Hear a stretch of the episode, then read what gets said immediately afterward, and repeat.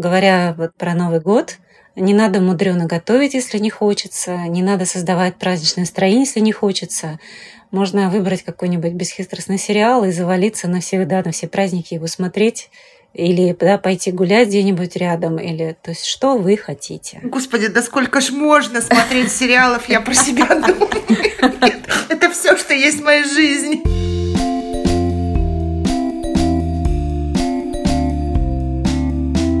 Всем привет! С вами снова самый честный подкаст о материнстве «Ты же мать» и мы его ведущие. Меня зовут Настя Хартулари, у меня есть дочка Варя, ей 2 года и 9 или 8 месяцев. И я никак не смогу нормально это посчитать никогда, видимо. Меня зовут Саша Довлатова, у меня трое детей. Сын Миша, ему 19 лет, сын Костя, ему 6 лет, и дочка Маша, ей 14 лет. Меня зовут Настя Красильникова, у меня есть сын Федор, ему 3 года и 9 месяцев. Мы сегодня пригласили в гости Марину Травкову. Это психолог, секс-терапевт и мать подростков. Я очень рада, что Марина пришла. Марина, спасибо большое, что ты согласилась. Мы, когда обсуждали этот эпизод, у нас было такое рабочее название, которое звучит так. Это был тяжелый год. Мне кажется, что мы все хотим поговорить про то, как 2020 год отразился на нашем состоянии, на нашем ментальном здоровье и вообще на самочувствии. И под нами я имею в виду женщин с детьми, да, нашу основную аудиторию. Ну и, честно говоря, мы все хотим, наверное, получить какое-то утешение резко, срочно и присутствующее здесь. Нам всем нужен терапевтический выпуск, чтобы приложить его к себе. Ну, надеюсь, так оно у нас оно и получится. Первый вопрос, он предсказуемый. Как тебе кажется, если смотреть на 2020 год, оглядываться на прошедшие 12 месяцев почти, что было в нем самое сложное для людей вообще и для женщин, у которых есть дети в частности? Для людей вообще, я думаю, это пандемия и связанная с ней изоляция и все ее постэффекты, такие как потеря работы, да, и разрыв эмоциональных связей, много чего. А для мам с детьми, для детей, да, наверное, два страшных слова. Электронное обучение. Те, кто в школах, знают, что это такое. Это было страшно. Для многих просто это кончилось тем, что не то, что двойная нагрузка, да, у нас до этого есть его понимание, что двойная нагрузка всегда на женщине примерно, так сказать, в Российской Федерации – она должна где-то быть в карьере, и одновременно она мать дома, и она несет большую часть на себе бытовых обязанностей и часто работает таким эмоциональным клеем между всеми родственниками, между детьми и детьми, да, сиблингами. И тут она стала тройной, потому что еще появилось электронное образование, необходимость контролировать, работать из дома очень часто, при этом одновременно контролировать ребенка, ну, вся эта двигательная депривация, запертость в одном пространстве. И, конечно, сейчас, мне кажется, люди настолько устали, что они устали даже бояться. Если вспомнить апрель, всплеск паники, страха, когда было да, ощущение, что невозможно никуда выйти, ни с кем видеться, что буквально смерть разлета в воздухе, и сейчас вот она тебя настигнет, примерно как радиация, ты не понимаешь откуда. Мне кажется, сейчас все просто так выдохлись, что уже прониклись некоторым фатализмом, и, в общем, даже Новый год я обратила внимание по разным фотографиям, по всяким напоминаниям в соцсетях, что в прошлом году уже середина ноября мы начинали его ждать, а в этом году вот только, наверное, неделю назад, как пошла эта новогодняя волна, и, в общем, да, люди больше говорят о том, что они устали уже под эти праздники, чем о том, что они их как-то ждут. Ну вот у меня дома два ребенка и один взрослый, да, студент. Да. И я с ужасом жду праздников, потому что ну, все, все будут есть, а количество развлечений ограничено внешних, да, и детских елок нету, ну, в том объеме, в котором они были. И обычно ты ждешь, потому что вот сейчас, сейчас конец там учебного года, каникулы, ну, все отоспимся, все будем дома и как-то, а теперь ты этого не ждешь, да, то есть эта нагрузка вырастает, вот опять вот эта бесконечная какая-то суета с продуктами, с едой, чем всех занять. Я вот как раз поняла, что меня расстраивает во всей истории вокруг Нового года. Это все равно какое-то однообразие. Но меняется антураж. Ну, тут мы сражаемся с электронным дневником или с чем-то, а теперь мы сражаемся с тем, что надо поставить елку и родить откуда-то новогоднее настроение всей семье. Но все равно смены деятельности нет. Вы все равно все дома.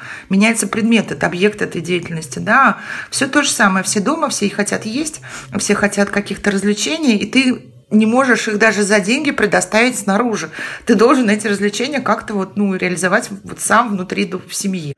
И, честно говоря, каникул никакого праздника вообще не хочу. Пусть уже будет даже электронное обучение, но пусть хотя бы с утра мои дети должны будут учиться, вставать, и ну, какой-то у них будет задача на полдня. Саша, а скажи, пожалуйста, а ты как единственная из нас, в смысле из нас троих ведущих, женщина с детьми школьного возраста, ты все вот эти вот ужасы дистанционного образования, о которых Марина говорила, ты вкусила их? Это было действительно ужасно? Почему было? Продолжается, и самый страх, что неизвестно, сколько это еще будет, и каковы последствия вот этого электронного образования для детей. Вот мой страх в этом. Но, честно говоря, я очень везучая в этом плане. У меня один немотивированный школьник уже закончил школу, а студент он оказался мотивированным, поэтому я не знаю, что там происходит. А второй, очевидно, будущий не очень мотивированный ученик еще не пошел в школу в этом году. Вот я не знаю, что будет, если в следующем году это все. А Маша, она, честно говоря, очень сознательная. Я не знаю, какие знания она получает, потому что процесс обучения не выглядит как-то серьезно. Но она, во всяком случае, сама встает, сама ходит на какие-то уроки, я не знаю ничего. Я иногда там в родительском чатике что-то вижу и даже не отвечаю. Она сама это все контролирует. Поэтому я ничего не вкусила, я только тревожусь о том, что она выйдет, конечно, с отсутствием вообще полных знаний каких-то, и как мы это будем компенсировать, когда она придет к старшей школе. Но очень сочувствую тем, у кого, конечно, дети там в пятом классе, да, в шестом, вот те, кто угу. такие, если это мальчики, а не девочки, да, которых надо жестче обычно контролировать. Боже, Маша, ты такая хорошая, я так тебя люблю. Спасибо тебе большое, что ты сама учишься. Вот он, терапевтический эффект уже.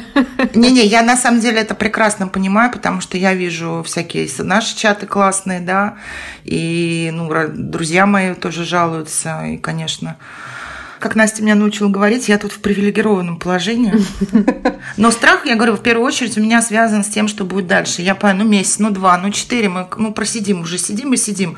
Мы сидим, едим, толстеем. Страх каких-то даже не психологических последствий, а вот скорее уже таких практических, бытовых каких-то. Угу. И ужас, а, что будет вообще со всем поколением детей, которые сейчас учатся дистанционно. То есть это страх какого-то отложенного эффекта, да, от того, что сейчас происходит? Ну, мне кажется, что потом все скажут, когда вот это все закончится рано или поздно, поздно, и там пойдут старшие уже выпускные классы, не знаю, поступления условно. Все скажут, а, ну это ковидные дети, как бы, ну понятно все. Ну, как бы они ничего не знают. Но на них все махнут рукой. Никто не будет прыгать, да, чтобы вот эти дети срочно что-то там догнали.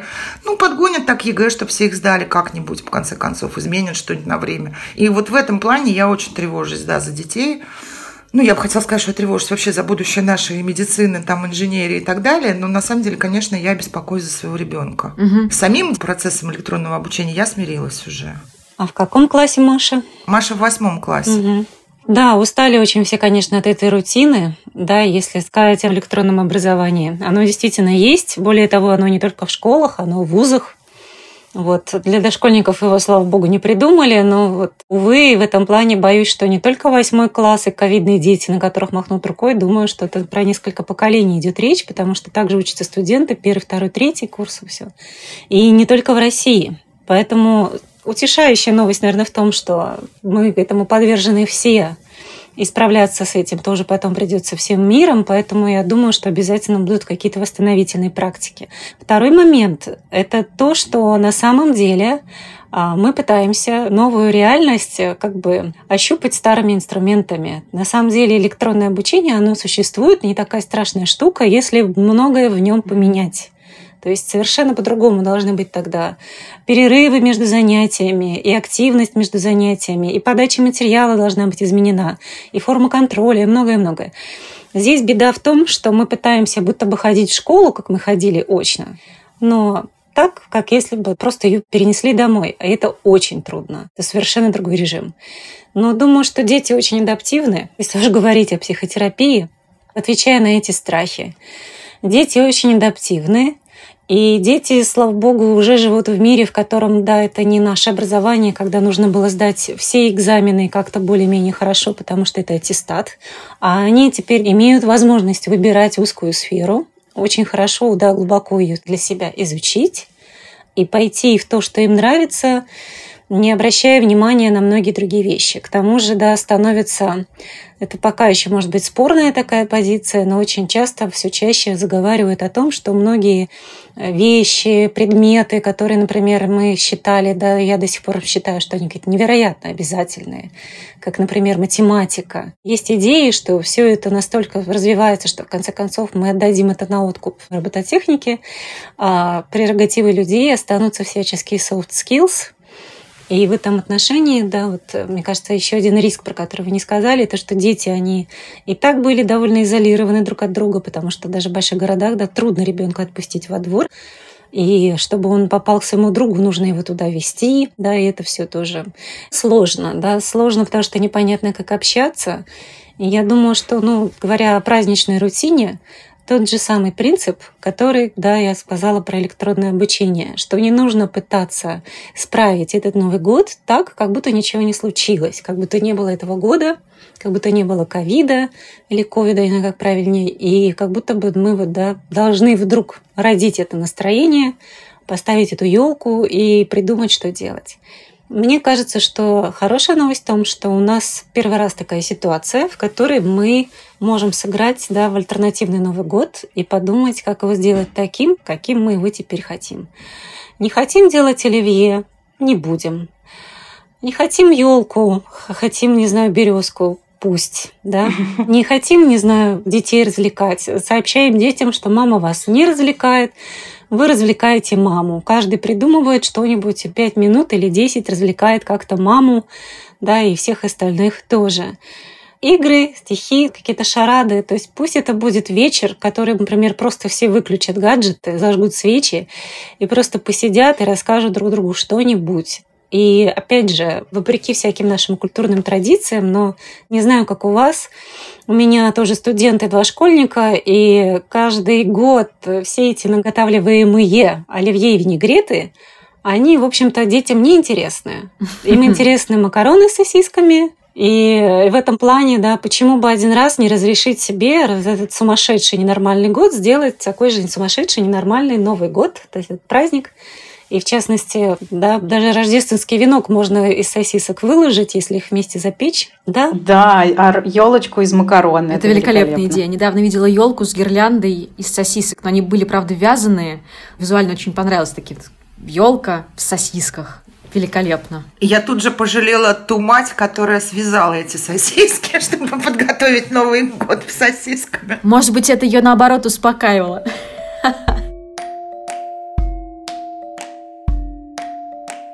А если все-таки возвращаться к тому состоянию, в котором мы были в апреле, и поговорить немножко про страхи и про совершенно непонятно откуда взявшуюся неопределенность и непредсказуемость, как это вообще все отражается на психике? И будет ли иметь вот эта изоляция, в которой мы все провели столько времени, какие-то последствия для нас э, в будущем? Вы знаете, мы уже адаптируемся. То есть э, сначала это было вот что такое пандемия, ограничение да, передвижения.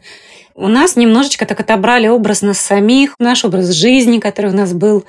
И вот этот вот постоянный такой висящий страх за свое здоровье и страх смерти прошли все стадии. То есть у нас было отрицание, да, и кто-то не верил, кто-то верил. Потом у нас был страшный испуг, был гнев, были попытки найти виноватых. А, да, были это всяческие сопротивления тому, что нас как-то ограничивают и запирают. Да, но сейчас уже девятый месяц, собственно говоря. И мы уже адаптировались. То есть мы находимся в стадии такого апатичного принятия, я бы сказала. Мы уже не спорим, мы уже не удивляемся, когда нам идет какая-то рассылка, что что-то закрыто теперь до 11 или закрыто совсем. Уже нет никаких людей с плакатами, да, каких-то воззваний в сетях. Так, ну и ладно. Да, то есть мы ушли в какую-то такую спячку, в такой энергосберегающий режим – что, в общем, может быть само по себе неплохо. Это такой адаптивный механизм, после которого, я надеюсь, я очень надеюсь, что это будет одновременно с появлением вакцины, уже проверенной и массовой, да, не на нынешнем ее этапе, и что это совпадет с тем, что мы наконец-то будем готовы к новой жизни. Она, конечно, немножечко изменится, и эффекты, конечно, будут. Уже сейчас многие из нас да, переоценили и свою деятельность, и свой труд, и свои социальные связи, Многие, так сказать, оказавшись вместе, был какой-то всплеск разводов, потому что люди, которые жили просто под одной крышей, но без эмоциональной связи, вдруг, да, их пандемия столкнулась с тем, что такое больше терпеть нельзя. Были, наоборот, те, кто, испугавшись разлуки, да, что всех подзакрывают в локдаун, немедленно съехались и поженились. Я говорю во многом, что она сработала, конечно, как катализатор. Кто в каком был состоянии, да, то и было катализировано. И в целом этот страх, он нас сначала заставлял объединяться. Сейчас мы несколько сидим по домам, да, какими-то своими большими, так сказать, семейными ячейками, и Новый год, например, один из моих внутренних вопросов, да, и удивлений, он про то, что он же будет, в это время же все ездят друг к другу в гости, да, как теперь. Угу. Как уже было сказано, ненормальному году ненормальный праздник. Будем сидеть дома, придумывать что-то, да, не знаю, для почтовых голубей, наверное, холодно, но вот Zoom и прочее, и что-то можно выдумать. Думаю, что мы выйдем, конечно, как-то из ситуации. Но самое, по-моему, главное, что надо на праздник сделать, это отдохнуть. Я всегда говорю, для любой женщины, для любой мамы есть такая универсальная формула. Что бы в жизни ни происходило, три вопроса себе всегда. Я выспалась, я ела, я сегодня достаточно двигалась. Если хоть один их нет, да, то вы понимаете, что происходит и что делать. Потому что, ну, чудес не бывает, мы просто все очень устаем. И от этой рутины и просиживания в четырех стенах тоже, конечно довольно сильно. Марина, вот я хотела спросить, ты сказала, ну, про то, что мы там законсервировались, да, на каком-то этапе. Как мы будем расконсервироваться, потому что когда летом был, ну, такой все-таки как бы спад, да, и мы немножко вернулись к а, прежнему образу жизни, я поняла, что мне очень сложно, но я так уже окуклилась, много всего отсеялось из нашей жизни. Ну и ладно, ну, лекции читать в пижаме, нормально, кофту надела и из дома вышла в тренировочных штанах, ну и нормально. Ну ладно, социальные связи, ну, я тоже, например, поняла, что я в них меньше нуждаюсь, чем раньше. Ну, как-то я их внутри семьи теперь реализовываю. Но точно так же были убраны, да, из повседневной жизни было убрано много важных каких-то дел. Ну, я не знаю, получить загранпаспорт. Это сейчас не очень актуально, я говорю, к примеру там пройти какие-то ну, диспансеризации, которые вроде как, ну, не очень обязательно, их можно перенести. Вот это все я тоже перестала делать, да, ну, много каких-то такой повседневной какой-то рутины. Как себя вернуть вот в какое-то обратное деятельное состояние? Ну, здесь зависит от конкретной цели, потому что мы устроены, можно сказать тогда, бесхитростно, мы стремимся к приятному и избегаем неприятного. Если мне нужно отдать документы в МФЦ, а оно закрыто, у меня возникает фрустрация, неприятное переживание, в следующий раз я буду меньше хотеть что-либо подобное делать, чтобы этого неприятного переживания просто избежать. Соответственно, да, это такой получается кнут. Нам нужен пряник. То есть нужен пряник, и если вопрос стоит, как разморозиться, да, ну, с одной стороны, это реадаптация, она все равно случится с нами всеми, случится сама по себе. И это будет опять какие-то 2-3 перестроечных месяца. Но в конце концов, да, мы и ее потом будем вспоминать со смехом, да, и с тем, что вот, да, будем знать, что мы умеем входить в одно состояние, и выходить из него и входить в другое. Думаю, с этим справимся все, более или менее. А вот в плане «мне нужно делать какое-то дело, у меня нет энергии», но мой первый вопрос был бы, а надо ли? Потому что, во-первых, проверить, правда, уровень энергии, да, и прислушаться к себе, возможно, действительно стоит это пока отпустить. Если это что-то необходимое, то нужно поговорить, так сказать, с собой про то, что почему она необходимая, потому что если, например, я думаю о диспансеризации, возможно, я ее боюсь или не люблю. И вообще вот эта встреча с врачами, когда что там тебе скажут, еще непонятно, да, то есть она, возможно, и сама-то по себе не являлась такой морковкой перед носом. Но делать-то нужно. И получается такое внутреннее противоречие. Есть часть тебя, которая говорит, иди уже, это надо, ты взрослый человек, ты отвечаешь за свое здоровье, там, ты мать, ты должна об этом думать. И есть другая, которая, может быть, как будто помладше, да, как не хочу к врачу, вот не хочу, не пойду, не, не трогайте меня, хочу дома в одеялко завернувшись и все.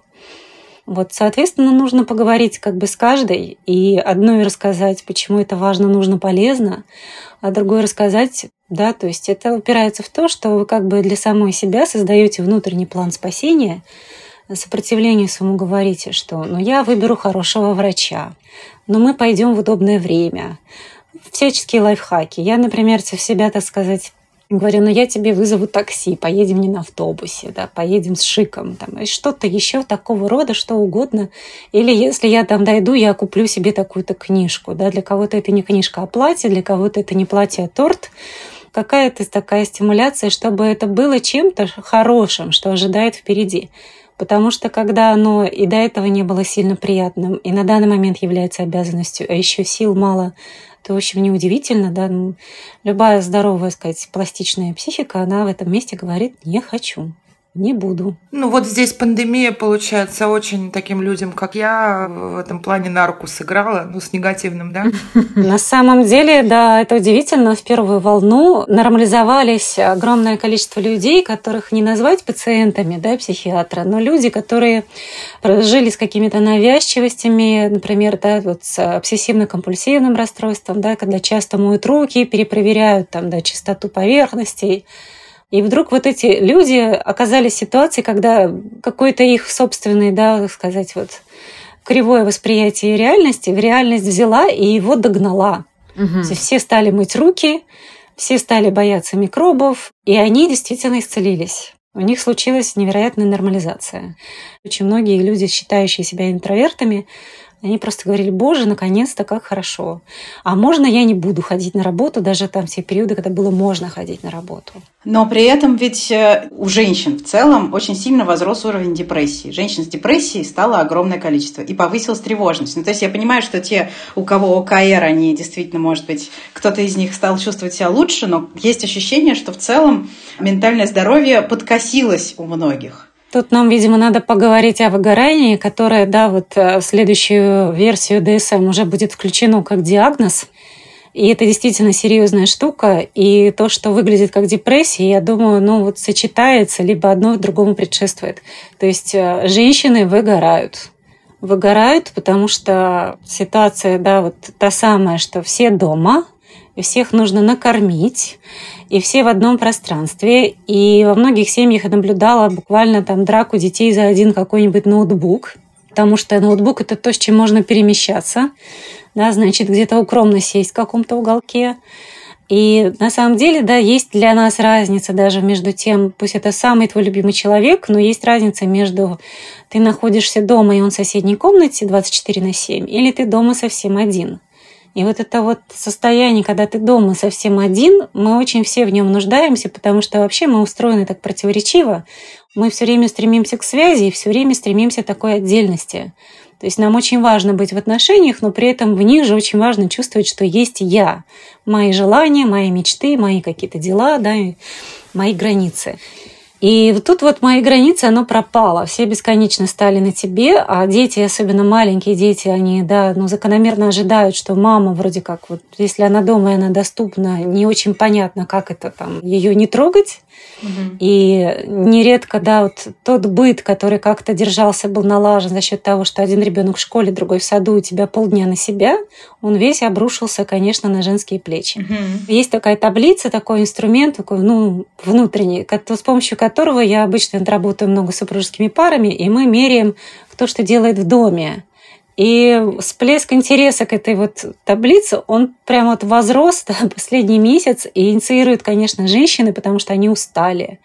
И они просят домашних что-то взять на себя. И те берут или не берут, или берут и делают как-то не очень хорошо. Начинаются конфликты.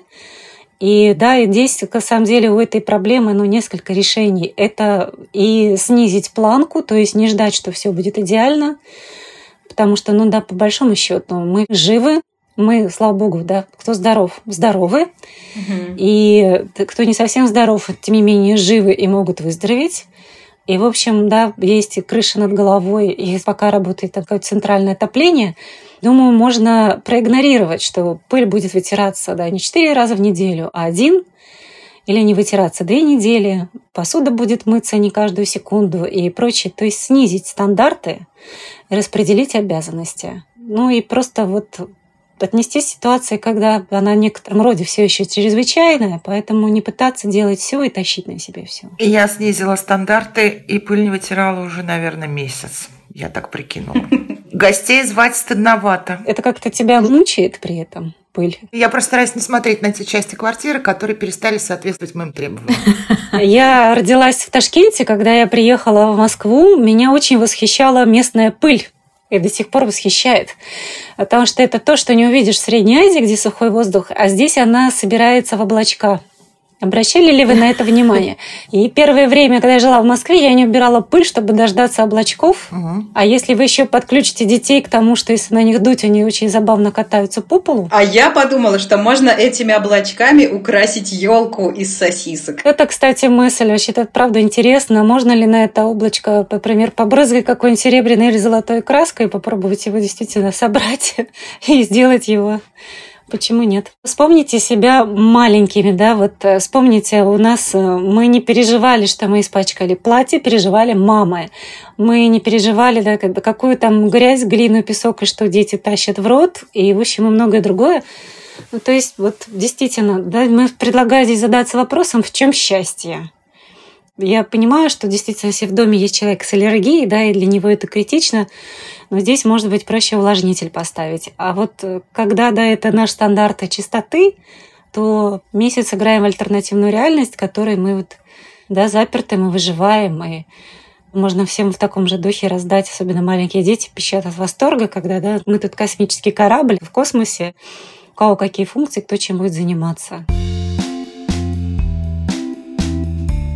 У меня вопрос прозвучит как личный вопрос, но я почему-то уверена, что большое количество женщин задаются им. А у меня было ощущение первые полгода 2020-го, угу. что потерялся контроль, который как будто бы всегда был. Да, мир был предсказуемым более-менее, а тут он стал непредсказуемым. И на этом фоне э, у меня очень воспалилось чувство вины по отношению к моему ребенку которого я, выходит, родила не в тот мир, который я знала как предсказуемый, а в некую новую реальность, в которой все как мне тогда казалось, чудовищно, ужасно, где свирепствует пандемия, где нельзя выйти на улицу, когда тебе три года. Ну, то есть я думала, ну как же так? Получается, я его подвела, что вот мир такой, а я думала, что он другой. Вот что можно себе сказать в качестве утешения в ответ на это? Ну, я думаю, что правда очень многие такой вопрос себе задавали, и такие ощущения да, у людей были. Но здесь мне, по-моему, тоже пандемия обнажает немножечко то, что я для самой себя, это никакой не диагноз, да, я так называю в шутку родительским неврозом.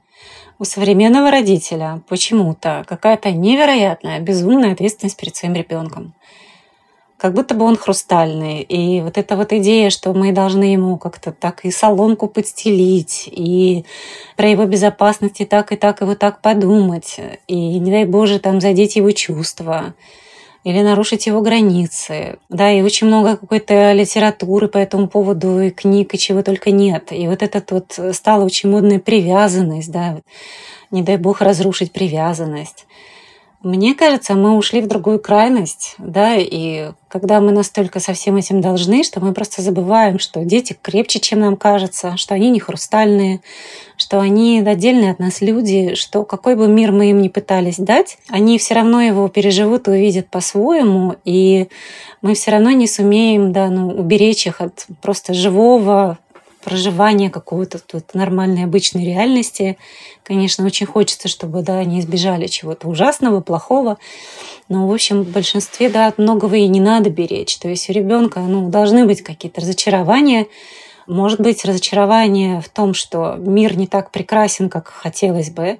Это не то разочарование, от которого тоже надо его спасать. Потому что, не знаю, если верить буддийскую, например, да, легенду, вот с этого начинаются нередко великие дела.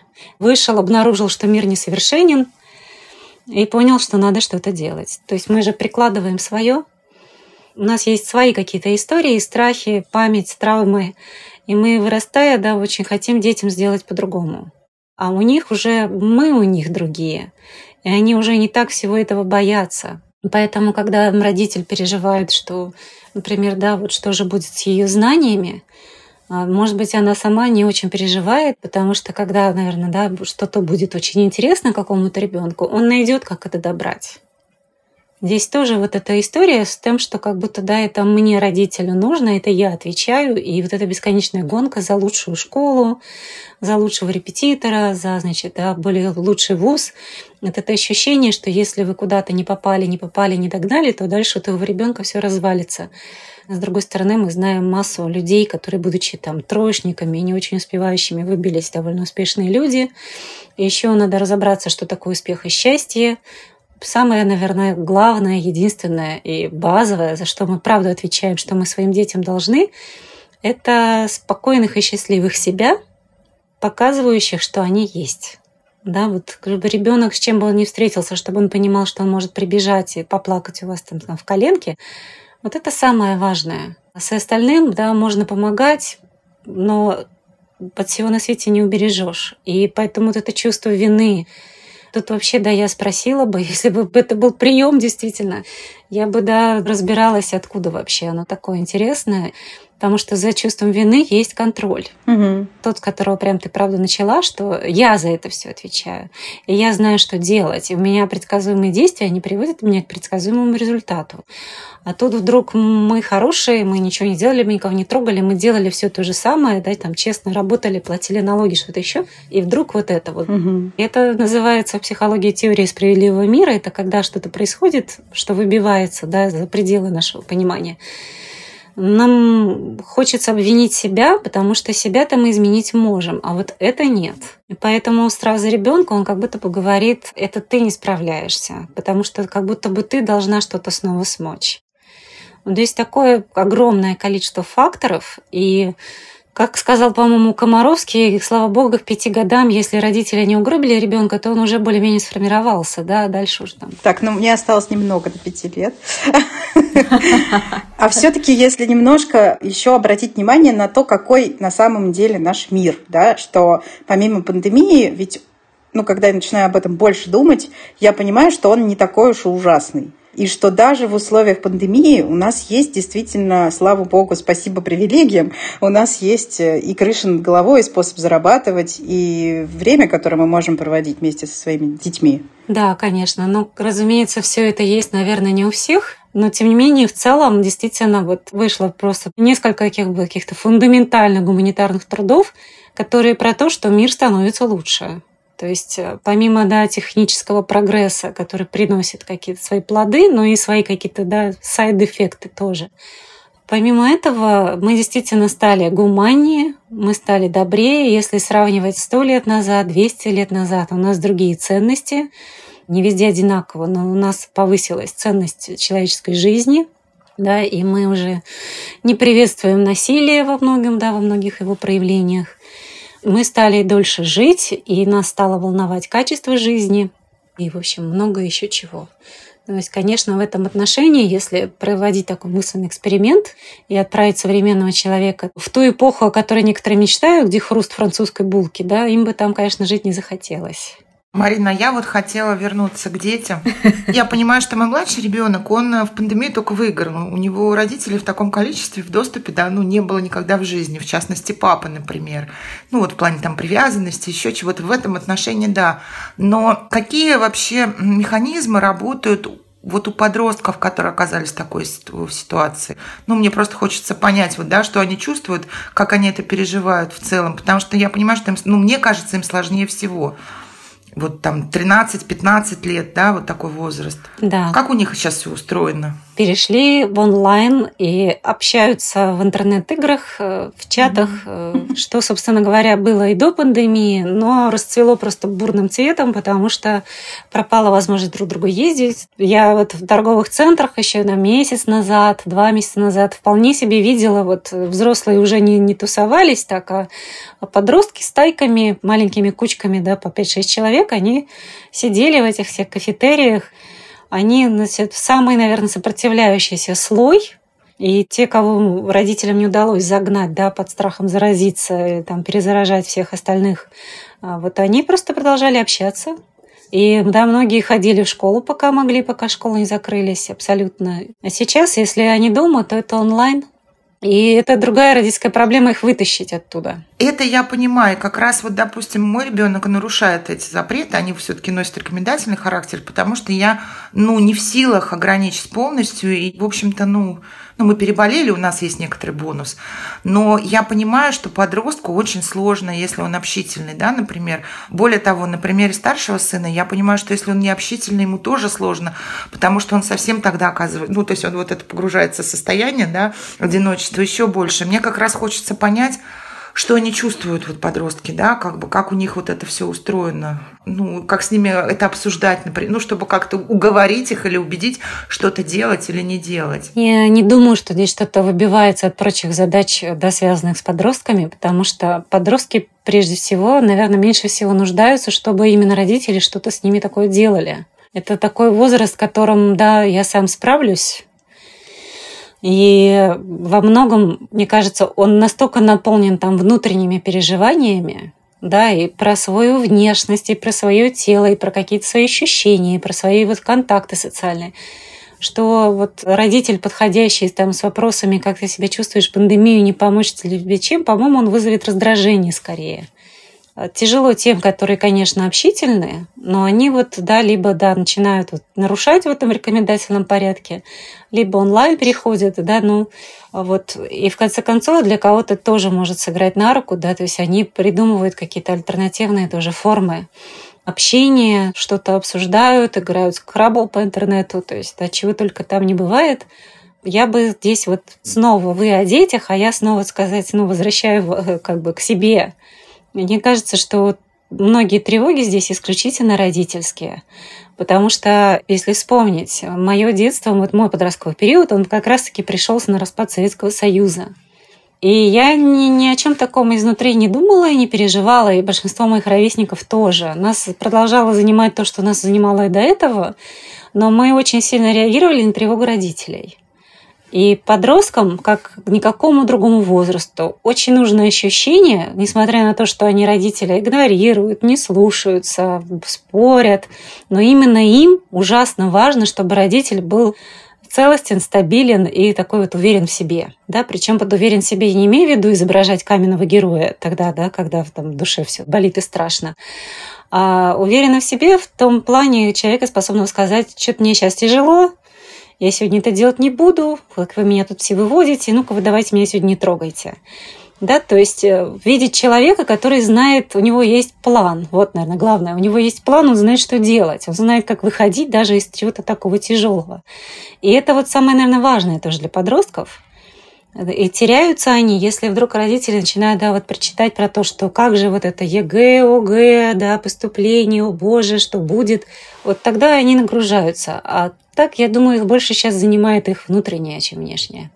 И это такой возраст, знаете, еще, чем характерен подростковый возраст, он отрицает смерть. Mm. Причем буквально, просто нейробиологически так работает мозг в этом возрасте, что человек, у него вот все да, сниженные страхи перед разными рисками, и действительно, они не очень верят в смерть. Даже иногда так вот э, называют время бессмертных подростковый возраст. То есть подросток как бы понимает, что опасно, да, не знаю, там, плавать где, где-нибудь, где плавают акулы, залезать на крышу высокого дома или пытаться стоять на краю пропасти, он понимает, но не понимает. Понимает, но не понимает. Вот. Да, и здесь нужно говорить вот опять же о том, что, что мы тебя любим, и как нам без тебя тяжело будет. То есть э, вот. А вот так это возраст, который не очень боится смерти, и я думаю, что они адаптируются очень быстро и к социальной изоляции, находят ей альтернативы. И самое, наверное, на что они еще могут реагировать, это на родительскую тревогу. Что опять нас возвращает к тому, что родитель, справься с собой. Думай о себе. Бедный родитель. Да, бедный родитель. хорошее что-то мы получили благодаря пандемии. Да. Есть конечно. у нас выигрыш, бонусы какие-то у нас есть у матерей? У матерей именно. Я вот не уверена, если честно. Не буду врать. Врать не буду. Мне кажется, бонусы получили те, кто увидел, что так не пойдет, и те, кто умудрился, да, убедил, переговорил с домашними, что давайте-ка все менять. Тут получились бонусы. Бонусы получили те, кто, наверное, увидел, что вообще-то дети не такие маленькие, чтобы не выполнять какие-то задачи, и сумел, да, передоговориться и внедрить, что там что-то теперь делает вот такой-то ребенок, а что-то такой. Поставил всех плите готовить по очереди, да, но если это по возрасту и так далее. То есть я думаю, что случился такое форсирование педагогического эксперимента, и вот от него, да, наверное, те, у кого он дался, они выиграли. Бонусы получили те, кто, в общем-то, домосед, и кто наслаждается вообще тем, что ты с ребенком, и если раньше, может быть, мама такая бегала на работу с чувством вины, то теперь она, да, может там прекрасно его обнимая, чего-то там, не знаю, сидеть, да, в наушниках в конференции. Вот, возможно, это тоже бонус. Хотя это как раз многим воспринимается как, наоборот, кошмар, потому что это такая двойная постоянная да, такая работа. Внимание твое и там, и там. Это очень тяжело. Есть просто статистика, что россияне в этом году гораздо больше сэкономили, скопили денег, я соглашусь. Потому что не поехали никакие отпуска, путешествия, да, и не потратили на те же загранпаспорта. Вот, но при этом а, сказать с этими сбережениями, куда они подадутся дальше, да, и не съест их э, растущий курс там, да, доллара, Поживем, увидим. У меня сегодня была катастрофа. Я редко очень, к сожалению, выхожу куда-то. И я была вот в, в центре, хотела выпить кофе. Я зашла в кофейню, выяснила, что кофе стоит 350 рублей. И вот из-за того, что последние месяцы расходы очень сократились, и это много, ну, мне кажется, за кофе. Но я бы даже не спросила, сколько он стоит год назад еще. Я бы пришла, взяла кофе и пошла дальше. С той стороны прилавка стоял такой хипстерский юноша. Я сказала, как 350? Я говорю, там вот напротив 120. И ушла представляете, купила кофе. Не буду называть какую сеть за 120, довольно ушла. И это вот реально я поняла, что ну, я перестала покупать кофе, косметику, ну, что-то еще. И мне теперь ужасно жалко на это деньги. Они все равно куда-то денутся, да, эти деньги. Ну, то есть я лишила себя удовольствия вот того, что раньше мне доставляло большое удовольствие. Этот год научил нас тому, что одежда переоценена. Просто ты весь год ходишь в двух разных э, домашних костюмах. Да. Она просто больше не нужна. Да, это правда. Я купила мужской пуховик огромный, наконец, большой, теплый. Я в нем выгляжу как борец сумо очень высокого роста. Но он прям очень теплый, и все, что мне нужно, это что когда я гуляю с ребенком, мне было тепло. И я совершенно счастлива впервые в жизни. Мне все равно, как выглядит то, что на мне надето. Ну, именно потому, что мне больше ничего не надо. Мне нужно комфорт и тепло в парке. Все. Ну вот он и бонус. Ты стала выбирать себя вместо каких-то социальных условий, когда надо для кого-то как как-то выглядеть. И стаканчик кофе, он же такая тоже социальная атрибутика, такой деловой, да, современной городской женщины, которая бежит в офис. Изящно, как в этих всех фильмах про Нью-Йорк, заскакивает в кофейню, да, хватает да, да. стаканчик и бежит с ним дальше. Бонус это в том, что многим пришлось ощупать себя, вернуться к себе и вспомнить про свой комфорт, свои привычки, про то, чего хочется даже когда тебя, кстати, когда ограничивают в том, что тебе хочется, ты все равно ты хорошо и сильно чувствуешь, что вот все-таки хочу вот это. Ну, я вижу еще какие-то такие... Я пытаюсь сама просто все время найти какие-то бонусы, ну вот плюсы и минусы, да, в уме я кручу это, когда пытаюсь анализировать. Ну вот я вижу преимущество про младшего ребенка, который много времени проводит со мной, с папой. И главное, что, опять же, в этой ситуации он мог бы проводить это время только со мной. И это была бы катастрофа. Нет, и мой муж включился очень, он много с ним занимается, ну, насколько это возможно. Много в случае нашей семьи это плохо звучит, потому что, конечно, мы работаем тут дома, но тем не менее, да, они очень много проводят времени, общаются. И мой муж, опять же, научил его читать, а не я, наконец-то. Я вижу, опять же, бонус а, даже с подростком в том, что поскольку Маша много дома, и я дома все время практически, я больше про нее знаю, какой она человек стала. Не в смысле, куда она ходит, с кем она проводит время. Это по-прежнему. Ну, подростки говорят, я гуляю с подружкой, и дальше неизвестно.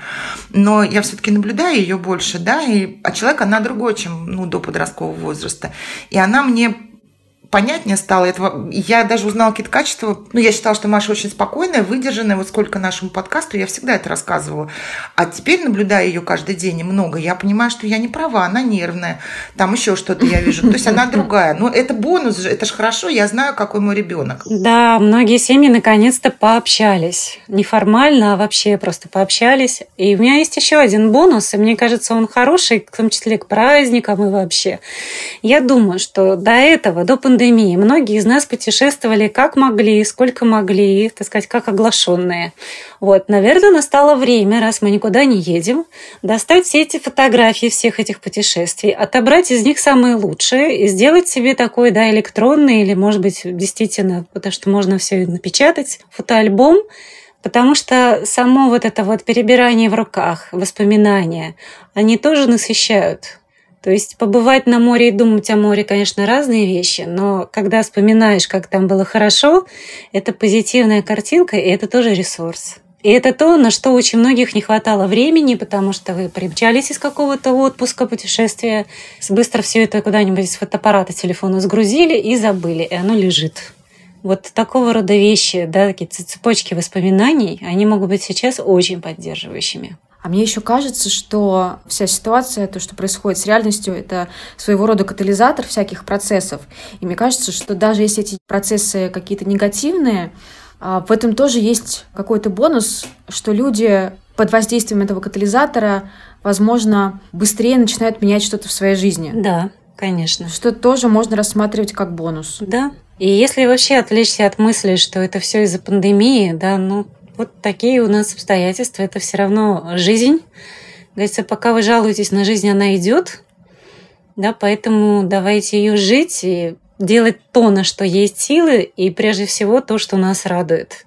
Поэтому, да, опять, говоря вот про Новый год, не надо мудрено готовить, если не хочется, не надо создавать праздничное настроение, если не хочется. Можно выбрать какой-нибудь бесхитростный сериал и завалиться навсегда, на все праздники его смотреть или да, пойти гулять где-нибудь рядом, или то есть что вы хотите. Господи, да сколько ж можно смотреть сериалов, я про себя думаю. Это все, что есть в моей жизни. А кто-то не успевает, а кто-то составляет лист. Чего он посмотрит? Нет, вот у меня единственное удовольствие – это сериал и вкусно поесть. Желательно ближе к полуночи. Мне кажется, я во всем этом слышу, что надо постараться перейти в максимальный режим энергосбережения любыми доступными способами. Перейти в максимальный режим заботы о себе. Угу. Утром и вечером спрашивать у себя, что я хочу. Если бы, даться сказать, вот э, каждая там из нас была бы, да, не мать, не в этих обстоятельствах, какой я хочу Новый год. Угу. Что я на него хотела бы делать, если бы я была одна. Я не знаю, может быть, э, фанерный домик собирать, раскрашивать может быть, музыку включить и танцевать, да, может быть, может быть, что-то из этого угу. можно внедрить. Пряничный домик, а потом съесть его одной, пока никто не видит в шкафу. Почему бы нет? Марина, я еще хотела уточнить, мы про это совсем вскользь упомянули, про отношения в паре. Угу. Как мне кажется, я не знаю точно статистики, но действительно много разводов в этом году произошло. Да. Как не развестись? Что делать людям в паре, чтобы постараться все-таки остаться вместе? Почему обязательно не развестись? Может, кому-то наоборот было бы неплохо развестись. Как не развестись тому, кто не хочет разводиться, но прямо вот тяжело ему сейчас. Это не я, если что, дорогой Женя, это не про, я не про себя спрашиваю. Принять сейчас как данность, что может быть тяжело просто потому, что опять все заперты друг с другом. Э, договориться до да, каком-то вот, э, не знаю, времени тоже вот раздельном, да, и такого вот, чтобы кто-то кого-то, так сказать, не влезал. И в этом плане, ну, как не развестись, я думаю, что советы универсальные, как и для всех прочих да, времен. Здесь много копится раздражения, потому что мы все дома и все в одном пространстве. И важно научиться его правильно выражать. Так. Правильно выражать – это есть такие универсальные да, моменты. Не начинать э, никогда разговор с претензией, и особенно не начинать его с повышенных тонов, потому что это гарантированный путь к ссоре говорить от первого лица, там, а не опять ты посуду не помыл, да. Я огорчилась, огорчаюсь, когда вижу немытую посуду. Говорить не о человеке, а о его поступке, то есть там не ты ленивый, а когда вот там опять же что-то не сделано, да, мне кажется, что ты ленишься. То есть это да, тут тонкие все, но разница. Не обобщать, есть такие сказать слова враги любой семейной жизни. Это всегда, никогда, постоянно, вечно. Если любой человек, как только он слышит вечно, ты не делаешь, это слова, которые просто триггеры, потому что ну, любой из нас хоть раз в жизни выносил мусор или мыл посуду, или думал о том, что уже пора бы там что-то прибить полочку. Поэтому, да, вот на слова «вечно ты забываешь», тут же, значит, человек начнет сопротивляться, и у вас будет ссора. И я, в общем, советую, да, вести какие-то, может быть, в том числе для тех, кому совсем трудно, какие-то разговоры под белым флагом. Так. Прямо завести реально белый флаг, друг другу махать и говорить, так, мне надо с тобой поговорить, вот мы под ним садимся и друг другу 10 минут не перебивая рассказываем, чего у нас происходит, как нам плохо, хорошо, да. Второй должен просто послушать, прежде чем реагировать. Ну и много-много чего другого, да, это уже отдельная большая тема. Но хотя бы это. И не уедать себя чувством вины, если вы раздражаетесь из-за людей в доме, даже если это очень близкие люди. Потому что, ну да, увы, это, это нормально, да, но мы хотим, я говорила, да, не только связи, но и отдельности. И наша отдельность сейчас страдает. Очень сильно. Да. Поэтому вот уже начали продаваться эти алибоксы, которые стоят миллион рублей, в которых можно запереться. Меня очень умилило, что там есть единственная дверочка маленькая для кошки. То есть кошки можно зайти, всем остальным нет. Я бы сейчас и от котов все-таки тоже бы хотела скрываться, потому что они тоже начинают раздражать. Ну и раздражение хорошо бы как-то выражать. Раньше я людям говорила, что вот есть такой в Москве сервис был дивный, я не знаю, что с ним сейчас, расфигачечная. Вот. Но иногда неплохо что-то расфигачить, даже если просто знаю, взять старую посуду, сходить на какой-нибудь соседний пустырь, или даже поорать. И можно детям предложить поорать, только надо соседей предупредить, чтобы не начинали вызывать полицию. Вот. И в том числе, да, есть такие игры, тренировки, которые агрессию спускают, такая книжка Карл Фопель. «Энергия паузы», и там очень много как раз таких вот всяких выдумок, которые, например, меня всегда спасали, когда в очереди с детьми стоишь. Тоже состояние депривации, когда им никуда нельзя, и тут да, один на два метра, да, и вокруг люди, и ничего шумного и такого им не позволишь, как все это выдержать. Поэтому способы есть, это вот про агрессию, Марина, спасибо, это очень как раз полезный да. совет. Я вчера себя поймала на том, когда я ужасно наорала, ужасно на папу на детских занятиях. Угу. Ну, он заслужил это, но тем не менее, я про себя да, поняла, что уровень вот моей агрессии, он вырос. И он не вырос в семье. Как раз тут я готова спеть, признаться в любви своему мужу впервые за долгие годы. Так, так, так. Э, ну, я прямо ему очень благодарна, я это поняла. У меня муж, например, очень ему важно, чтобы с утра была застелена постель. Ну, то есть всегда, это годами. Мы 23 года живем вместе он закрывает на это глаза. Я всегда застилала, то есть старалась. Последние вот, ну, несколько месяцев я перестала это делать. И вдруг я поняла, что он ни разу мне про это не сказал. Я поняла, он же это видит, его это раздражает. Но он как бы сдерживается тоже, да. То есть он свои какие-то... То есть я снизила планку своих требований, он снизил, и мы как-то пристроились. Вот он, например, весь день работал, сейчас зашел в комнату, где я увидел, что я занята, и тихо, молча вышел. Еще бы полгода назад он бы все равно что-то сказал. И я очень это ценю. Я поняла на самом деле, что я это ценю. Но как-то дома я нормально, но я на посторонних вот каких-то людей. Меня раздражают люди в метро, бариста в кафе. Вовне эта агрессия идет. И с одной стороны, я понимаю, что лучше накричать на незнакомого папу, чем на собственного ребенка. Ну, с точки зрения сохранности семьи. Но, тем не менее, вот это, ну, я себе не нравлюсь такая. Угу. Я очень легко завожусь, да, и, конечно, вот явно мне нужны упражнения, наверное, тем более, если они есть. Они есть. Еще есть такая прекрасная детская игра, она называется «Лепешка».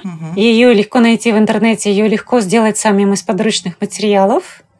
И она замечательно отрабатывает агрессию, особенно если у вас сиблинги, да, дети играют друг с другом, и вся семья играет, и а, с большим удовольствием. Там суть в том, что каждый член семьи лепит сначала себе такой аватар из пластилина, то есть делает фигурку себя. Он может каким угодно быть. Там медвежонком, черепахой, да, просто шариком. Вот. Но дальше, во время того, как входишь по этому полю, если ты попадаешь, так сказать, на чужую территорию, хозяин ее, да, может сделать с тобой что угодно, предъявляя тебе претензии. Угу. Вот. И дети с великим удовольствием там, значит, отрабатывают на друг друге, расплющивают. Почему она называется лепешка? Потому что они, так сказать, друг друга реально в нее превращают пластилиновых. Вот. Но игра построена так хитро, что в итоге приходишь к выводу, что чтобы добраться до финиша, ты должен начать сотрудничать. И она дает спустить пар и, наконец, понять, что, оказывается, когда мы начинаем договариваться, мы оба двигаемся быстрее. Потому что если да, ты повредился, пострадал, тебе нужно делать какие-то шаги в сторону, лечиться, прежде чем вернуться, и так далее, и так далее.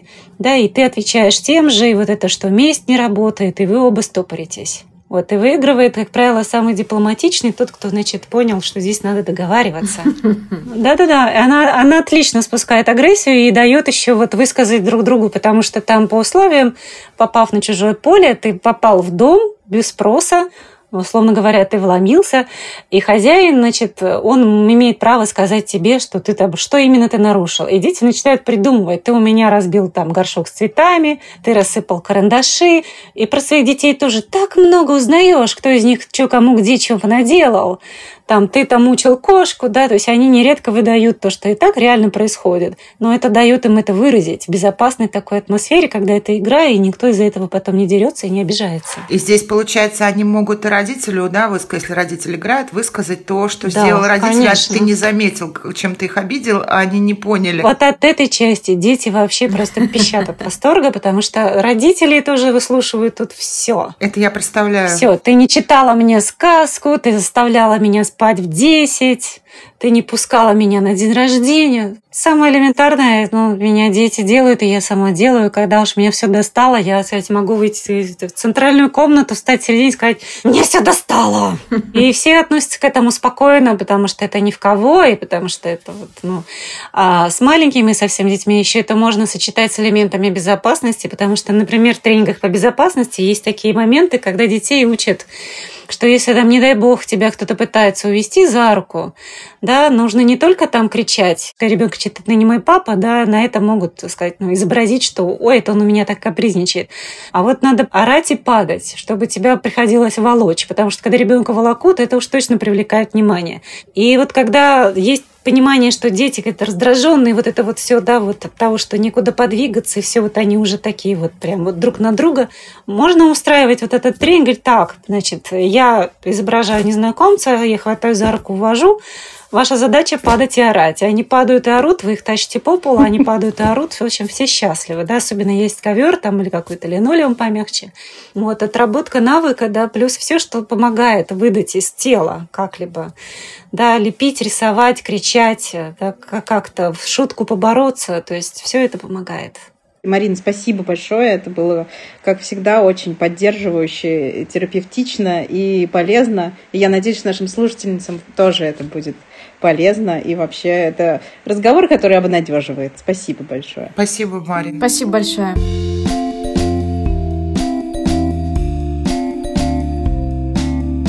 Спасибо вам большое, дорогие слушательницы, что вы были с нами сегодня. Мы встретимся с вами через неделю. Это будет последний эпизод 2020 года.